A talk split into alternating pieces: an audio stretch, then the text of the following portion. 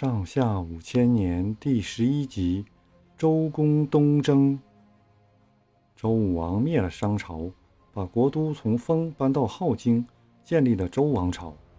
为了巩固周朝的统治，从周武王起，把统治的地区重新分配给自己的亲属和功臣。在许多功臣里，太公望是功劳最大的，封在齐国；周公旦的长子封在鲁国。韶公氏的长子封在燕国，据说从武王到他的儿子成王，一共封了七十多个诸侯国。商朝虽然灭亡了，但他留下的贵族和奴隶主在社会上还有一部分势力。为了安抚这些人，武王不得不把纣王的儿子武庚封为殷侯，留在殷都。这样做还不放心，就把自己的三个兄弟管叔、蔡叔和霍叔派去帮助武庚。名义上是帮助，实际上是监视他，所以又叫做三监。没想到这一来反倒留下了祸根。过了两年，在周武王病死以后就出事儿了。武王的儿子成王接替做周天子的时候才十三岁，不能管理国家大事。再说那时周朝的政权还不大稳固，周公旦就辅助成王管理朝政。实际上是他执掌了周天子的职权，可是管叔、蔡叔和霍叔都不服，他们在外面造起谣来，说周公旦有野心，想要篡夺王位了。纣王的儿子武庚虽然封了殷侯，但是受到周朝的监视，觉得很不自由，巴不得周朝发生内乱，重新恢复他的殷商的王位，就和管叔、蔡叔串通一气，联络了一批殷商的旧贵族。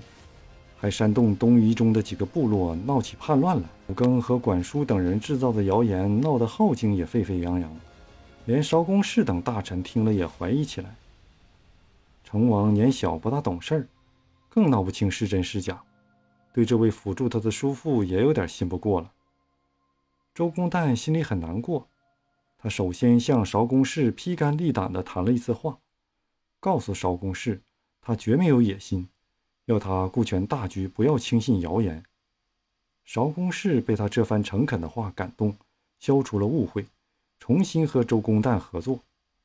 周公旦在安定了内部之后，便毅然调动大军，亲自率领大军东征。这时候，东方有几个部落，像怀疑、徐荣等，都配合武庚蠢蠢欲动。周公旦下命令给太公望，授权给他，凡是各路诸侯有不服周朝的。都由太公望征讨，这样由太公望控制了东方，他自己全力对付武庚。费了三年的功夫，周公旦终于平定了武庚的叛乱，把带头叛乱的武庚杀了。管叔一看武庚失败，自己觉得没有面目见他的哥哥和侄儿，上吊自杀了。周公旦平定了叛乱，把霍叔革了职，对蔡叔办了一个充军的罪。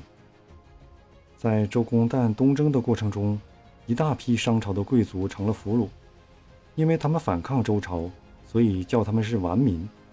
周公觉得让这批人留在原来的地方总不大放心，同时又觉得镐京在西边，要控制东部的广大中原地区很不方便，便决定在东面新建一座都城，叫做洛邑，把殷朝的顽民都迁到那里。打那以后。周朝就有了两座都城，西部是镐京，又叫宗周；东部是洛邑，又叫成周。周公旦帮助成王执政了七年，总算把周王朝的统治巩固下来。他还制定了周朝一套典章制度。